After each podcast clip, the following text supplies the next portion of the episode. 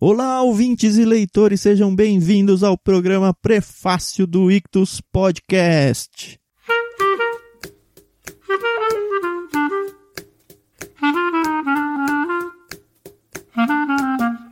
No programa Prefácio, como você já sabe, a gente faz uma breve apresentação de algum livro, mas de um jeito bem descontraído e principalmente sem spoilers. Esse programa, na verdade, ele faz parte de um combo de programas: prefácio, diário de leitura e epílogo. Eles juntos servem para a gente trabalhar toda a experiência de leitura de um livro específico.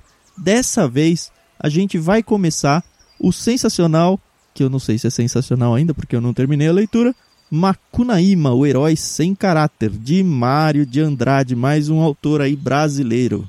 E para isso estou aqui com a minha amiga Carol. Oi, Carol, tudo bem?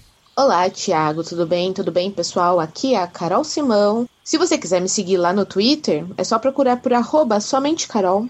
Mas a gente não veio falar de redes sociais, a gente veio falar desse livro que eu acho que vai ser uma boa pedida eu tenho algumas observações que eu vou falar um pouquinho mais para frente sobre esse livro e o autor, mas a gente já sabe, né, que toda leitura aqui é válida. Isso aí. Lembrando que a gente está no Ictus Podcast, onde você lê de tudo, sempre com óculos cristãos. E de tudo, tudo mesmo, porque esse livro, se você é um cristão, talvez você esteja um pouco incomodado, ou pelo menos com um ponto de interrogação na cabeça, pensando: ué, um clube cristão vai ler Macunaíma, o herói sem nenhum caráter? Pois é, então. Eu acho que as pessoas elas também têm que entender que nós dois, como cristãos e donos do clube, a gente também tem essas dúvidas, né, pessoais. Quando a gente decide ler ou colocar no clube esse tipo de livro, a gente conversa muito, né? Porque, uhum. afinal de contas, esse livro mesmo é um pouco polêmico. E assim, não nos julguem tanto. Se é para julgar alguém, não é a gente que você tem que julgar. Porque quem indicou esse livro pra gente foi o Paulo On. que é um teólogo aí de mão cheia, que se você não conhece ainda deveria, de referência assim no meio digital. E você pode falar, ó, Thiago e Carol aí estão ficando louco aí, ficar mandando um livro desses. Mas foi uma uhum. das indicações, se você ainda não ouviu a entrevista do Paulo On, tá aí no nosso podcast, procura, já tem uns dois ou três meses que a gente falou com ele. E ele realmente indicou Macunaíma o Herói Sem Nenhum Caráter, de Mário de Andrade, como um dos livros que marcou a vida dele. Olha só, hein? O interessante desse livro, e a gente já pode começar a falar dele, é que ele é um livro que vai seguir bem a nossa agenda de publicação. Então, ele tem um prefácio, Aliás, ele tem vários prefácios. Ele tem o livro, né, que tem alguns capítulos aí que depois a gente vai colocar o cronograma de leitura para o pessoal, e ele tem um epílogo. Então é o livro perfeito para o Clube Ictus. Exato. Só lembrando que a gente está falando da edição da Penguin, que é um dos selos da Companhia das Letras. Obviamente você vai encontrar esse livro aí em outras edições mas eu só estou mencionando isso porque eu não sei se essa estrutura de prefácio, miolo e epílogo está uhum. presente em todas as edições. O epílogo com certeza porque fez parte da obra, né? Mas sim, o prefácio sim. inicial não é do Mário de Andrade. Ele é de uma ah, é? professora, se não me engano, uma professora da USP. E fica a primeira dica do Tan aqui para vocês pulem esse prefácio. Porque eu odeio prefácios que contam a história do livro. Como eu odeio isso. Para mim é um spoiler. Assim, eu sei que é um livro clássico, eu sei que provavelmente as pessoas já vão para ele conhecendo a história, uhum. principalmente nessas edições mais comentadas e tudo. Agora eu acho uma sacanagem a pessoa tentar mostrar toda a erudição dela aqui contando, é porque quando acontece isso no livro, e aí depois o fulaninho faz não sei o que, e aí ela começa a tentar explicar a literatura da coisa. Só que ela tá dando um monte de spoilers, e eu não quero spoilers de uma história que eu ainda não conheço. Então, se você já conhece bem a história do Macunaíma, óbvio, não tem problema algum, acho que vai até engrandecer a sua leitura, mas se você, como eu e como a Carol, acho também, né, Carol? Ah, sim. Tá chegando para esse livro pela primeira vez, pula esse prefácio, e melhor do que isso, no final, se você está com essa edição aqui, no final tem dois prefácios escritos pelo próprio Mário de Andrade e nenhum deles acabou indo para a edição. Você ficou sabendo disso, Carol? Ele se arrependeu Não. dos dois prefácios. Ele escreveu, nessa edição tem os dois Um foi escrito Uhum. em 1926, que foi quando ele escreveu esse livro. Ele escreveu esse livro em uma viagem, em seis dias só. Se eu não me engano, foram seis dias. E é um livro de férias, ele diz, mas eu falo daqui a pouco um pouquinho sobre isso. E aí, dois Uhum. anos depois, ele escreveu um novo prefácio para quando o livro foi de fato ser lançado, 1928. Só que aí ele refugou, porque ele não gostou de nenhum dos dois prefácios, e aí, enfim, o livro foi lançado sem nenhum prefácio. Mas nessa edição tem esses dois textos de prefácio que ele tinha escrito. Esses dois são safe, então pode ficar tranquilo e ler. Eu acho que vai ser bem legal, até para você se ambientar um pouco na cabeça do autor e entender, por exemplo, que esse livro não trata de mitos brasileiros. Ele não está querendo apresentar enigmas ou fábulas, ele diz. E eu, se eu não tivesse lido esse prefácio, eu já teria dito isso aqui antes de falar tudo que eu já falei. Sabe o que eu acho interessante? E aí eu vou começar aqui a falar. Mário de Andrade é um autor conhecidíssimo. Se você nunca leu nada dele, vai atrás, porque ele engrandeceu muito a literatura brasileira. Não só a literatura, mas ele também era poeta, ele era músico, escritor, dramaturgo. Então, assim, ele viveu numa época em que essa coisa da literatura e da cultura era muito disseminada dentro do grupo dele, né? Porque a gente tem que entender que era a realidade dele, então por isso ele produziu muita coisa.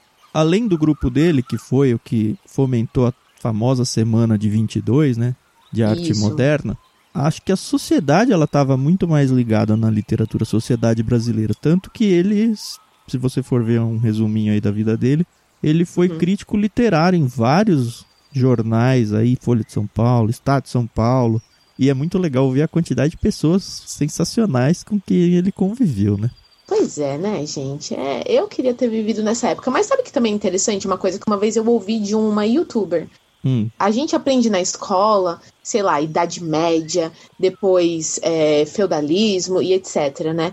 E quando a, a gente vive a história e nós estamos vivendo a história, a gente não separa, opa, acabou a Idade das Trevas e agora vai começar o Iluminismo. A gente só vive, né? Então, quando a gente classifica ele como um autor moderno, eu não sei se ele se classificaria assim dentro de uma escola literária. Eu não sei se isso existia. Mas eu acho muito interessante que tanto ele quanto esses outros autores que viveram nessa mesma época começaram a adquirir uma, uma linguagem, né? Uma forma de escrita. Acho que eles queriam mesmo fazer a diferença dentro da literatura nacional. uhum. E eu acho isso interessante, porque a gente tem essa mania de querer classificar as coisas, mas a gente vai vivendo a história, né? E, e mais pra frente vão classificar a época que a gente vive como sendo alguma coisa, né? Mas eu acho que no caso deles, Carol, É. no caso dele específico, ele sabia e fez proposital. Se você for pro finalzinho do livro, onde mostra um pouquinho da cronologia da vida dele, menciona lá que ele se encontrou primeiro com, o, entre aspas, aqui no livro, núcleo duro do modernismo paulista. A gente esqueceu de falar que ele morou em São Paulo, né? Ele foi um paulistano o tempo todo, praticamente. Aham. Mário de Andrade, Oswald de Andrade, Guilherme de Almeida, de Cavalcante. E aí, depois andou um pouquinho, ele começa a escrever a famosa Pauliceia Desvairada, que também é um livro legal, que talvez a gente possa trazer aqui algum dia. Aham. E ele se coloca como um dos pioneiros, então, do modernismo literário no Brasil, trazendo, então, as influências que ele tinha de expressionismo, futurista, simbolista. E não só isso, porque até aí a gente poderia simplesmente achar que ele nem está percebendo o que está fazendo, mas ele começa a participar de reuniões regulares de um grupo modernista. Então eu acho que ele sabia muito bem onde ele estava pisando, Uhum. Tanto que ele é um dos organizadores, ele faz parte da organização da Semana de Arte Moderna de 22, que daqui a pouquinho vai completar 100 anos, né? Que legal, né? Mas vamos lá, vamos começar apresentando o nosso querido autor Mário de Andrade, né? Uhum. Então, nascido em 1893, caramba, século XIX, Thiago. Mário Raul de Moraes Andrade nasceu em São Paulo, capital, né? Ele era filho de um homem muito, muito humilde, né? E o pai dele fundou um jornal. O avô dele era dono do diário O Constituinte, professor na Faculdade de Direito. Eu acho interessante porque, obviamente, que a família tem grande influência sobre esses escritores, né? Com ele não é diferente, né? Macunaíma, que foi publicado em 1926, 28, perdão. Em 28 a publicação, em 26 é a redação. Ele escreve entre dezembro e janeiro a primeira e a segunda versão numa chácara onde ele sai de férias e vomita praticamente o livro, né? Então, e apesar de ser um livro muito polêmico, e, e eu vou já dizer por que, que eu acho ele muito polêmico, eu não sei se isso é um, um, mal do brasileiro, mas eu fui atrás de ver algo visual desse material. E eu achei um filme. Não pesquisei o ano que ele foi feito, nessas coisas. Mas já não gostei do visual, entendeu? Eu sei que o Makunaíma, ele é um herói sem caráter. E que sim, ele vai ser um cara debochado, boca suja, etc e tal mas eu não sei se eu tenho essa mania de romantizar o livro.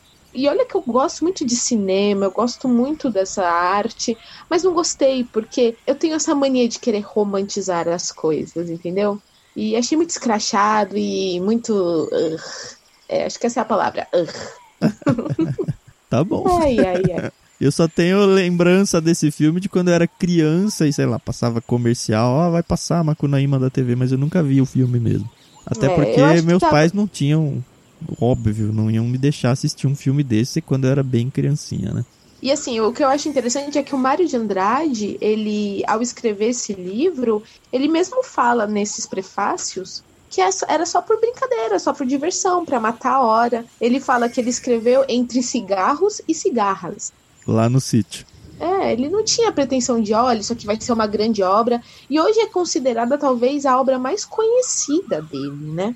Numa nota pro prefácio que também tem no livro aqui, ele fala, olha, evidentemente eu não tenho a pretensão de que meu livro sirva para estudos científicos de folclore. Fantasiei quando queria, sobretudo quando carecia, para que a invenção permanecesse arte e não documentação seca de estudo.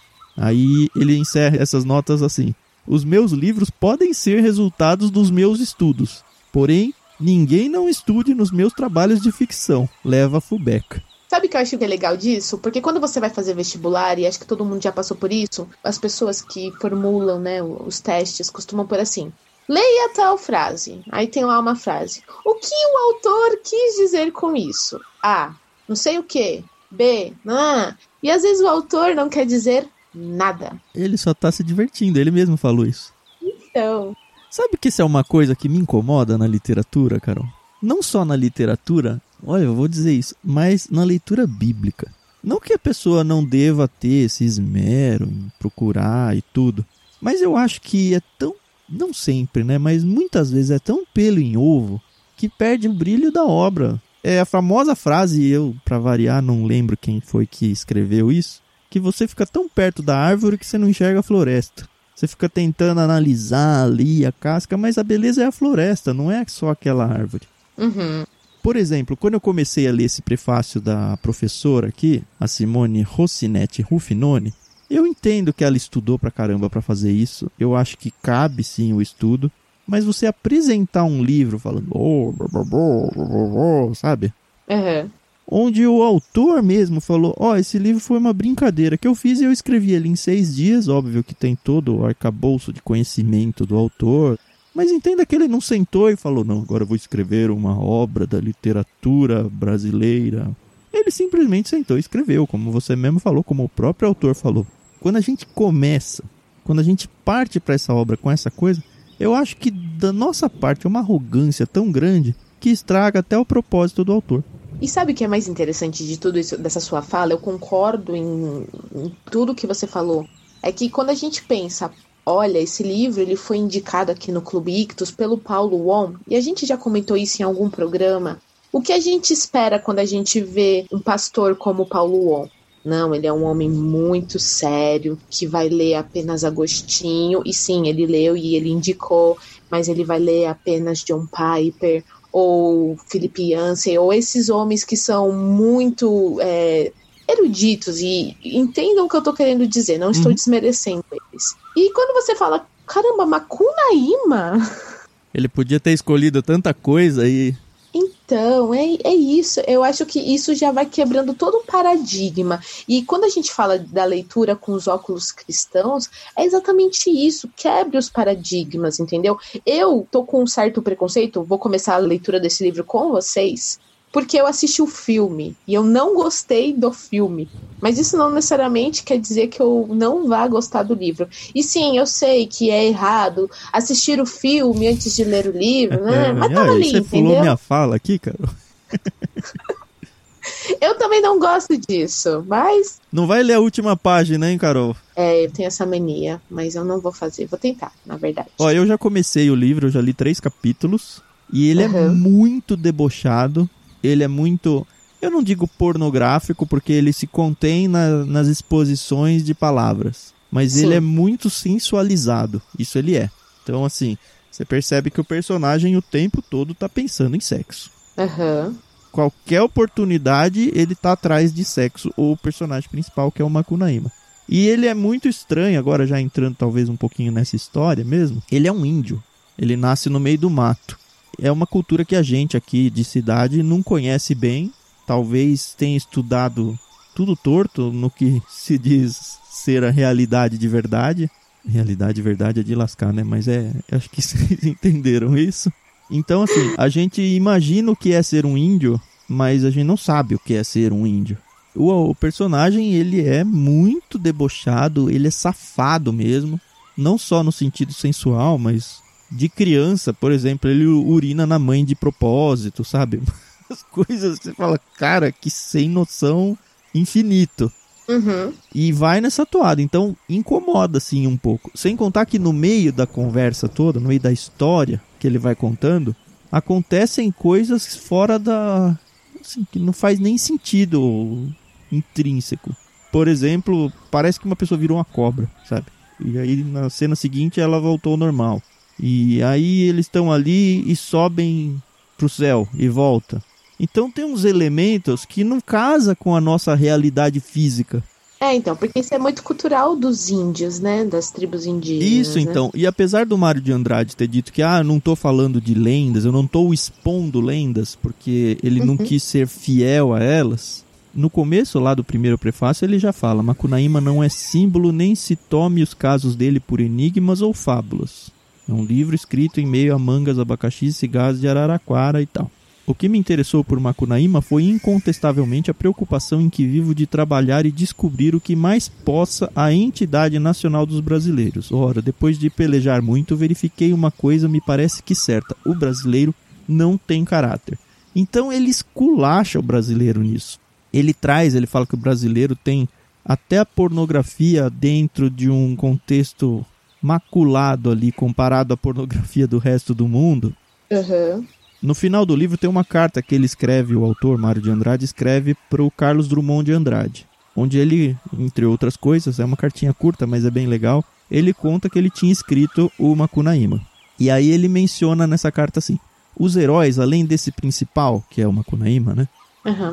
são os manos deles Maanap, Javelinho e Guiguê. Depois no livro se torna Giguê, na força do homem. E o gatuno da Muiraquitã é o regatão peruano Venceslau Pietro Petra, que é o gigante Piaimã, comedor de gente. Não tem senão dois capítulos meus no livro, o resto são lendas aproveitadas com deformação ou sem ela. Ou seja, o próprio Mário de Andrade no prefácio ele fala: olha, isso aqui não é um compêndio de lendas indígenas. Então não parta para esse livro com o objetivo de estudar as lendas, porque não tem nada a ver. Eu só estou me aproveitando do conhecimento que eu tenho dessas lendas. Mas na carta para o Carlos Drummond ele fala: olha, esse livro mesmo, meu, meu, tem pouca coisa. A maioria são lendas aí que eu joguei no liquidificador, misturei e saiu esse negócio aí. Então, por que, que eu estou dizendo isso? Porque do meio da história acontece uma coisa bizarra que não faz sentido nenhum e provavelmente é uma lenda indígena que a gente nunca ouviu falar. Então tem que se acostumar com esse estilo literário. Sem contar que ele está no modernismo aqui, né? Então o modernismo é tudo meio doido mesmo. Ai, caramba. Mas assim, eu, eu acho que vai valer, óbvio, toda leitura vale, porque a gente sempre tira alguma coisa delas, né? Uhum. Como eu tenho dito nesses últimos meses, dentro do Clube Ictus, a gente tem tido o carinho e o cuidado de mandar algumas literaturas nacionais que a gente sempre fala, temos que ler os clássicos, né? Temos que ler os autores clássicos, apesar dele ser modernista. Uhum. Esse livro tem quase 100 anos, né? Então, ele me parece ser muito atual no sentido de que hum, eu odeio quando o pessoal fala assim, ai, jeitinho brasileiro. Porque a gente sabe que as pessoas falam isso de uma forma pejorativa, né? Esse livro é bem pejorativo, até onde eu cheguei, pelo menos, viu? Mas é uma brincadeira, É uma brincadeira. É aquela brincadeira com fundo de verdade, eu acho, sabe? Ele falou, ó, é. oh, esse aqui não é um retrato do brasileiro, mas talvez? Ele até fala numa parte, né? Não quero que imagine que pretendi fazer deste livro uma expressão de cultura nacional brasileira. Deus me livre. Que justamente é o que os professores fazem, né? Que bizarro. O autor falou: não façam isso. Mas eu acho interessante que é bom nós, como brasileiros, conhecermos um pouco do que se passava na cabeça dos nossos autores. Até mesmo para a gente ter discussões mais ricas. E como elemento literário, como beleza literária até, é legal de conhecer, porque a gente foge daquela mesmice que a gente sempre lê. Ah, eu vou ler um gringo, um americano que escreve daquele jeitinho quadradinho que você já sabe, que você consome bem, uhum. que faz bem para você, mas quando a gente começa a fugir um pouco dos estilos, a gente ganha em riqueza, isso com certeza. Você pode não concordar com a história, você pode falar, nossa, esse cara é muito safado, ah, esse aqui não presta. Mas olhe para a literatura por trás, não com aquela postura de arrogante, que acho que a gente já deixou bem claro aqui que a gente é totalmente contra. Sim. Eu odeio ler livros dessa forma, mas no sentido de, puxa, isso também pode ser uma forma de expressão literária, que legal. E fora que você vai aprender algumas palavras indígenas, né? O próprio Macunaíma é um soa estranho para nós, né? Porque não, não é um nome brasileiro no sentido de que vem da língua portuguesa, né? Ele vem aí dos indígenas e eu quero saber se ele explica. Eu vi aqui atrás no finalzinho que ele dá uma explicação, mas Macunaíma mesmo eu ainda não não achei. Mas ó, tem Macunaíma, tem o Piaimã, Seiuci, Pauí, Pódoli, isso são todos nomes que vêm de origem indígena, né? E eu acho legal, porque é, é, nossa história, faz parte de nós. Ah, eu, mas eu, a minha família é italiana, a minha família é holandesa. Mas, gente, você mora num país, eu, pelo menos, nasci no Brasil e eu gosto de estudar a nossa história. É gostoso você saber as origens do país que você mora, entendeu? Uhum. Mesmo que a sua família não descenda dos índios, enfim. Mas é interessante. E a gente não mencionou, mas o livro não é grande, tá? É um livro que tem contando os apêndices, ele passa das 200 páginas, mas se você for só para a história, ele tem 195 páginas. Aliás, bem menos, né? Porque no começo tem o prefácio. Então o livro mesmo, a história, ela começa é. na página 39. Então é um livro rapidíssimo de ler. Isso. O nosso cronograma de leitura está projetado para ler em quantos dias, Carol? Você lembra? Oito em oito dias. Isso porque a gente fez uma leitura super devagarzinho, assim, pouquíssimas páginas, acho que é umas 20 por dia. A leitura em si, ela não é difícil, assim. Você tem, óbvio, as palavras indígenas, mas ela flui super tranquilo. Então é coisa que você vai gastar 20, 30 minutos do seu dia para acompanhar, se você quiser se aventurar aí no diário de leitura junto com a gente, que a gente vai começar aí logo na sequência do prefácio. Dentro do post vai ter esse cronograma proposto de leitura aí para você ler com a gente e acompanhar os comentários em áudio que a gente vai gravar a partir do próximo episódio aí, o primeiro do diário de leitura do Macunaíma. E eu espero realmente que você se empolgue. Eu acho que é uma leitura para descansar de novo. É uma leitura bem despojada, meio debochada. Se você se incomoda com isso, talvez você deva repensar se você vai ou não participar. Mas eu realmente gostaria que se você se incomoda um pouquinho, que você fizesse uma forcinha, até para quebrar um pouco do seu próprio preconceito em relação a algumas coisas aí literárias, alguns estilos. Uhum. E óbvio, se você não gostar, você desiste no meio, mas é um livro curto, duvido que você não vai gostar. Talvez acompanhar a leitura junto com a gente vai ajudar você também nisso. Isso, então pensem assim, pessoal. Eu estou com todos os preconceitos possíveis para ler esse livro, mas eu estou disposta a abrir mão deles, porque eu acredito que no final do livro eu posso continuar com esses preconceitos, mas eles não vão ser preconceitos, eles vão ser pós-conceitos. Então. E trate o livro como o autor fez: um livro de férias, um livro para você ler em seis dias. Ele, olha só, a gente vai ler em oito e ele escreveu em seis, ó, para você ver só como o nosso cronograma tá bem espaçadinho aí. Isso aí. Acho que tá bom, né, Thiago? Tá bom. Acho que como apresentação a gente praticamente não falou nada do livro, mas a gente tá no prefácio e justamente não quer estragar nada. Por ser um livro curto, se a gente começar a falar, vai estragar. e é isso. Eu sou o Thiago André Monteiro, arroba vulgutan no Twitter. Eu sou a Carol Simão, arroba somente Carol lá no Twitter também. E vamos começar o diário de leitura do Ictus Podcast. Se você caiu de paraquedas nesse áudio, a gente tem um podcast semanal. Toda terça-feira sai um episódio novo, cada semana um programa diferente.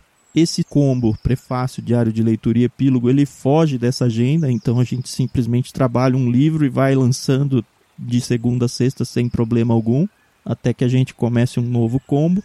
Então fica o nosso convite então para você conhecer os outros programas que a gente tem aí dentro do nosso site Ictus, é I C H T H U S, ictus.com.br. Óbvio que você pode e deve conhecer outras coisas que a gente oferece, como o nosso canal no Telegram, como o clube de assinaturas. Aliás, esse livro foi enviado num dos meses aí no kit adulto, no kit peixe grande. Então, se você é assinante, você já tem esse livro, talvez já tenha e pode ler com a gente. Mas, apesar de fazer toda a diferença, essas coisas que a gente costumava falar e praticamente todo mundo fala de ah, se inscreve e compartilha e faça parte do nosso grupo de mantenedores, e isso é muito importante para a gente, não preciso nem ficar repetindo. Você tem todas as informações sobre toda essa parte burocrática aí dentro da descrição do nosso post. Se você tiver interesse, é só pegar aí, ler e descobrir como você pode fazer parte ou ajudar a gente. Mas o que a gente queria pedir para vocês é que vocês ajudassem a gente de uma forma diferente. A gente está produzindo programas aqui com a melhor qualidade possível que a gente consegue. Para cada, sei lá, hora de programa que a gente produz, a gente gasta 5, 6 horas de trabalho atrás disso. E o que a gente queria pedir para vocês é que se você ficou aí nessa meia hora, pouco mais de meia hora ouvindo esse áudio, que você fique mais uns 30 segundos junto com a gente, simplesmente orando por nós. Orando pelo Ictus e orando por mim, Tan, e pela Carol. Se você quer retribuir isso que a gente entregou para vocês agora, simplesmente com uma oração simples aí, uns 30 segundos, a gente vai deixar um áudio em silêncio e encerrar esse programa então com a nossa vinheta. Nesse período, então, lembre-se então de orar por nós. Pode ser assim?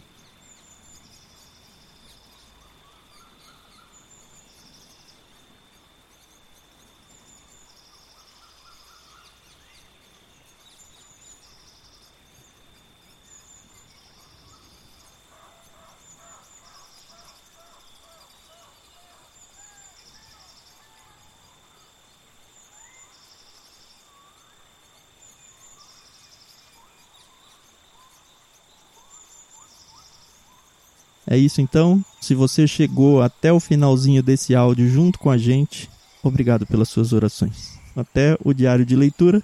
Tchau, tchau. Tchau, tchau.